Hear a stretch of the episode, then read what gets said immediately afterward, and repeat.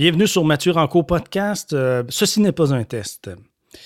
Alors, euh, bien, mon ancien fil RSS, le feedburner.com slash capsule de connaissances, eh bien ça, c'est décédé. Alors, qu'est-ce qui s'est passé? Moi, en 2016, j'avais démarré ça pour, euh, ça, pour faire des, du podcast, m'amuser.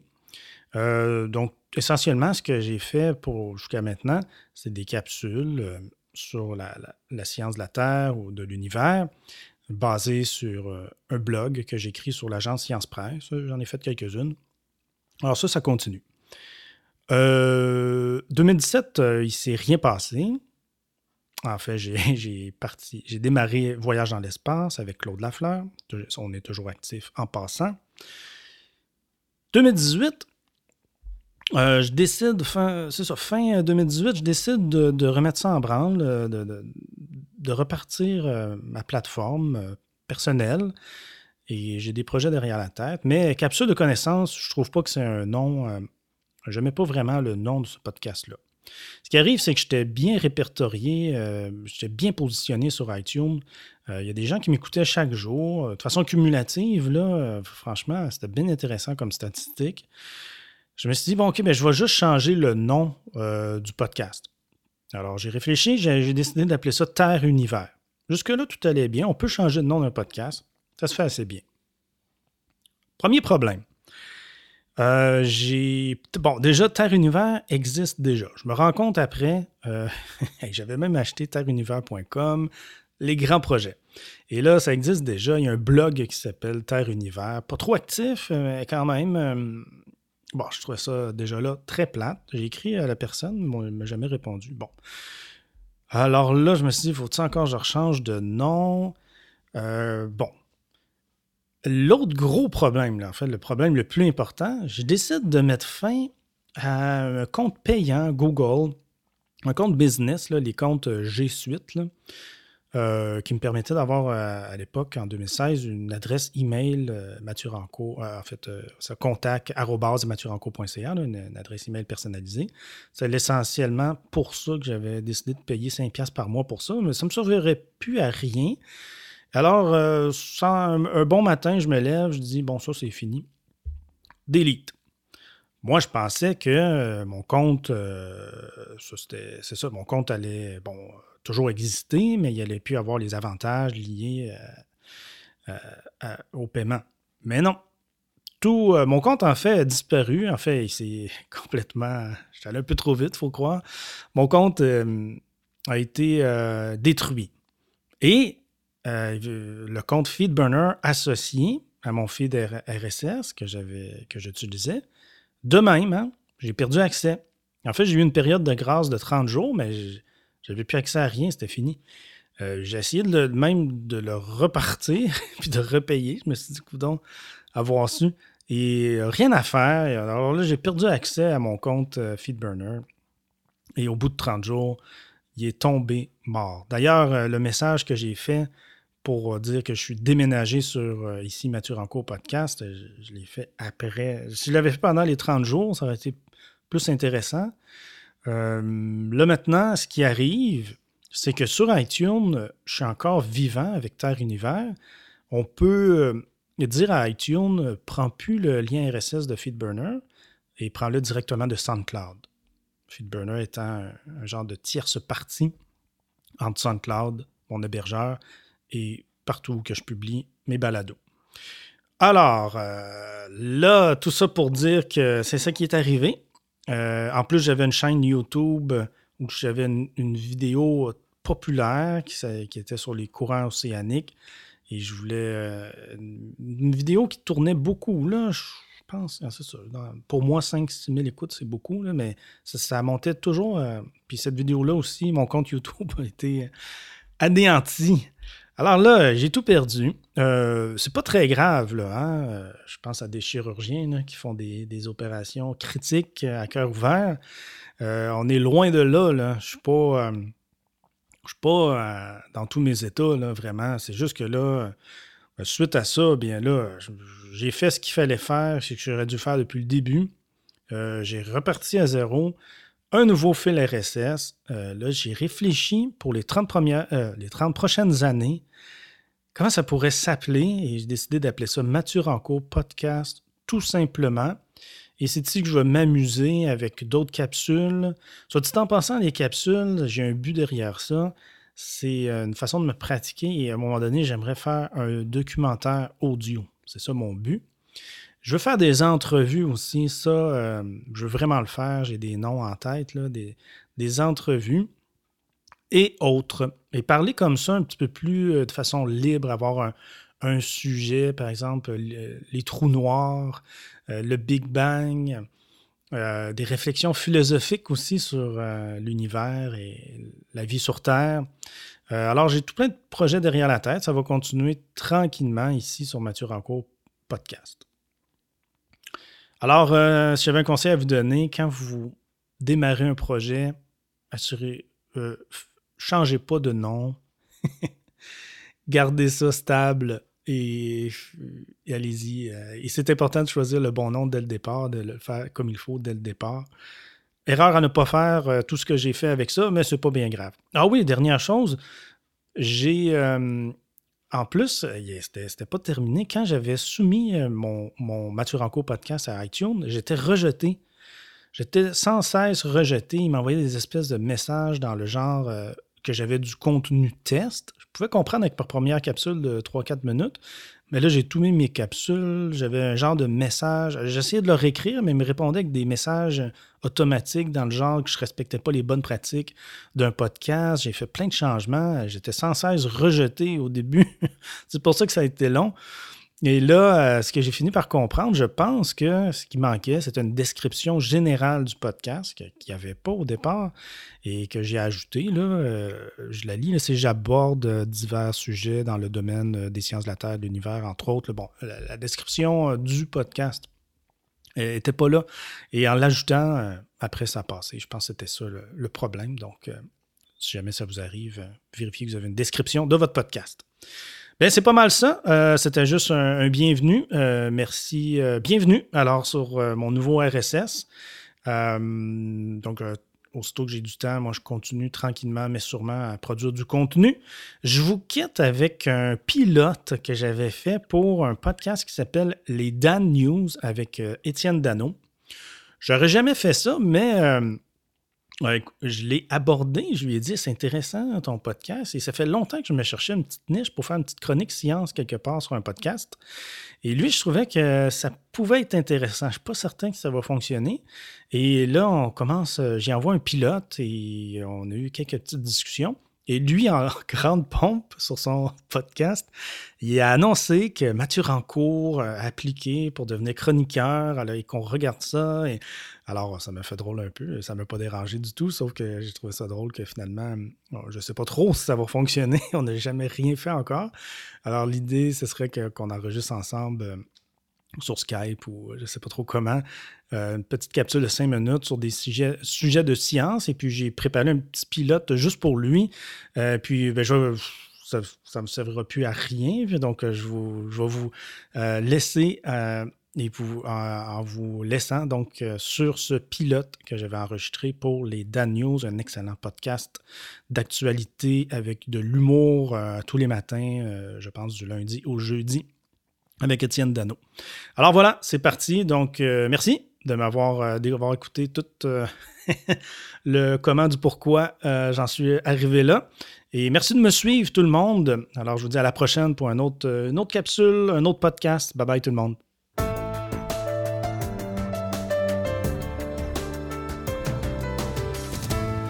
Bonjour tout le monde, je vais commencer par vous parler de météo. Et oui, euh, au Québec, hein, on en parle beaucoup de la météo dans nos conversations, partout, euh, au travail, à l'école. C'est un sujet bien populaire, c'est comprenable. On a vraiment des, extrêmes météo ici. L'été, euh, on s'en souvient peut-être pas, mais on crève quand il y a des canicules et qu'il fait 30. Et l'hiver, on gèle, il peut faire moins 20. C'est très dur pour le corps. Et selon moi, c'est la raison pourquoi on parle beaucoup de météo, hein, que ce soit pour la pluie l'été ou les tempêtes de neige l'hiver.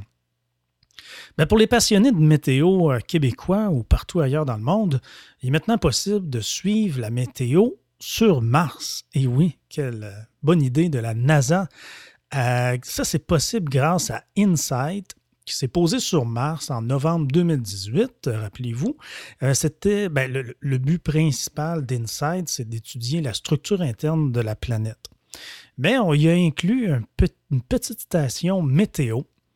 Et la NASA a même fait un site web où il y a des bulletins météo de la planète rouge, oui.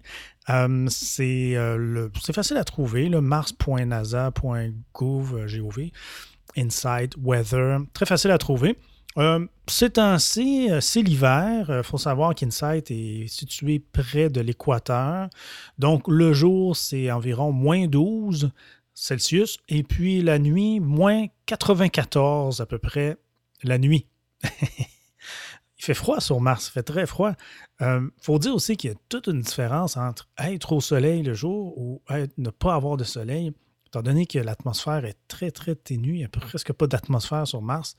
Euh, alors, ça crée des, différences majeures entre le jour et la nuit. On peut aussi y voir la vitesse du vent, de même que la pression atmosphérique, bien intéressant. Vous irez voir ça si ça vous intéresse. De véritables petits bulletins météo, euh, il y a toujours un délai d'environ 48 heures euh, pour que la journée apparaisse sur le site. Deuxième sujet, je vais vous parler du tableau périodique des éléments. Je veux mentionner l'excellent article de Alain Labelle sur le site de Radio-Canada, de même que l'émission du 6 janvier 2019 de Des années-lumière, également une émission de Radio-Canada, une émission de radio. Euh, ça fait, pourquoi on en parle? Ben, ça fait 150 ans que naissait le tableau périodique des éléments. Étienne, lui, il se rappelle bien de son kit de géométrie au secondaire, hein, c'est connu. Euh, mais tout le monde doit se rappeler aussi du, fameux poster, de l'affiche au mur euh, dans les cours de chimie euh, du tableau périodique. ces espèces de cases hein, numérotées qui avaient une forme de château eh bien, il faut savoir que ça a été créé le 6 mars 1869 par le chimiste russe Dimitri Mendeleev. Bon, depuis, ça a, beaucoup évolué, le tableau a beaucoup changé, il a été réorganisé, mais les principes sont tout de même restés les mêmes. C'est impressionnant. Et c'est même devenu une référence universelle. Ça a dépassé le, domaine de la chimie. Euh, on utilise ce tableau-là dans plusieurs domaines scientifiques. Pour Normand Voyer, professeur de chimie à l'Université Laval, euh, le génie de Mendeleev, ça a été de dessiner un tableau qui prédit l'existence d'éléments manquants que l'on n'avait pas encore trouvé à cette époque. Donc, il y avait des trous dans le tableau et ça a donné lieu à une course aux éléments manquants. Et les chercheurs en ont trouvé beaucoup depuis. Et même, je dirais que la, dernière mise à jour, elle est, quand même récente. Quoi, on parle de novembre 2016. Ah, il me semble que c'est assez récent. Et puis maintenant, ben, le, tableau, euh, dans sa forme standard, comporte 118 éléments même qu'on pourrait, que les chimistes croient que tout porte à croire qu'on va en trouver d'autres encore, des éléments dans le futur. Et enfin, les Nations Unies ont désigné 2019 comme l'année internationale du tableau périodique. Je poursuis en vous parlant maintenant du poulet. Et oui, euh, ça vient d'un article de La Presse via l'agence France Presse. Le poulet est originaire d'Asie du Sud-Est. Il a été domestiqué par l'homme il y a environ 8000 ans. Ça fait longtemps quand même. C'est la viande la plus consommée dans le monde. Aujourd'hui, attention, il y aurait environ 23 milliards de poulets dans le monde. C'est beaucoup. depuis les années 50, toutefois, le poulet d'élevage a rapidement formé une nouvelle espèce au point de vue morphologique. On a transformé cette espèce-là. On a créé une nouvelle forme animale ce qui normalement prend des millions d'années dans la nature euh, pour arriver. Euh, nous, l'homme, on joue un petit peu aux apprentis sorciers et on est arrivé à, former une nouvelle espèce en quelques dizaines d'années seulement. Le poulet d'élevage d'aujourd'hui, ben, il serait méconnaissable euh, par rapport à ses ancêtres. C'est même devenu un indicateur potentiel pour l'Anthropocène. L'Anthropocène qui est associé au début des activités humaines qui ont un grand impact euh, sur les écosystèmes terrestres. je vais terminer en vous parlant du brise-glace Amundsen. C'est un brise-glace de la garde côtière canadienne qui a été transformé en, navire de recherche un véritable laboratoire flottant. Eh bien, Alexis Riopel, journaliste au Devoir, euh, s'est joint à une équipe de scientifiques pendant deux semaines. Alors, c'était euh, en février 2019, je crois bien. Alors, il était accompagné d'océanographes, de chimistes, de physiciens, de géologues, biologistes et plusieurs étudiants également. Euh, il nous relate donc dans deux articles, deux excellents articles à lire, euh, son aventure donc sur le fleuve Saint-Laurent. Alors, ils ont fait le trajet de l'île d'Orléans jusqu'à Matane. Il faut savoir que le brise-glace, en été, il est occupé à temps plein à la recherche. Évidemment, en tout cas dans le fleuve Saint-Laurent, il n'y a pas de glace. Et l'hiver, bien, il y a les deux fonctions. Il y a toujours un, un, brise-glace en opération, mais il fait aussi de la recherche quand c'est possible d'en faire. Alors, euh, il y a des capteurs à bord pour mesurer la température de l'eau, la salinité, la, pression dans, plusieurs colonnes d'eau. On y déploie ce qu'on appelle la rosette, c'est une forme de carrousel de bouteilles euh, qui euh, se referme à la profondeur voulue. Donc, les bouteilles vont emprisonner l'eau à une profondeur bien précise. Et aussi, les chercheurs, bien, en remontant l'eau comme ça dans le bateau, ils s'intéressent aussi aux nutriments dans l'eau, par exemple. Ce que j'ai trouvé intéressant de voir, c'est aussi le, travail d'équipe entre les matelots euh, de la garde côtière qui aide finalement les, scientifiques. Alors, c'est un beau travail de coopération. On a les professionnels de la garde côtière hein, qui viennent collaborer à la science indirectement. On utilise euh, aussi un drone à bord. Alors, euh, il y a un drone qui, est utilisé pour aller euh, cartographier les glaces. En fait, ça va servir pour créer, pour réaliser des cartes de la glace. Euh, je parlais de météo en début de chronique. Euh, on est habitué de faire des prévisions météorologiques, mais on n'arrive pas encore très bien à faire des, prévisions de, formation de glace sur les voies navigables. Alors, c'est un peu à ça que ça va servir. Ça va être pour améliorer les prévisions de glace pour la navigation maritime. Et euh, pendant son expédition de deux semaines, c'est drôle parce que la, traverse a dû se rendre d'urgence vers Matane. Alors, Étienne en parlait euh, du la fameuse traverse Matane-Bécomo-Godbout, euh, qui parfois est pris dans, les glaces, mais d'autres navires aussi. Hein, dans ce coin-là, il y a beaucoup de glace, il semble. alors, le, brise-glace est allé aider la traverse à Matane. Et puis, ça doit être assez impressionnant. Un jour, j'aimerais ça vivre ça. Imaginez l'espèce de couverture de glace et puis lui, là, les brise-glaces sont vraiment faits avec une coque euh, vraiment incroyable pour défaire, broyer la glace comme ça. Euh, puis être à bord, bien, il semble que ce soit très impressionnant à vivre. C'est ce qui met fin à cette chronique science. Où vous soyez sur la planète, je vous souhaite une bonne journée.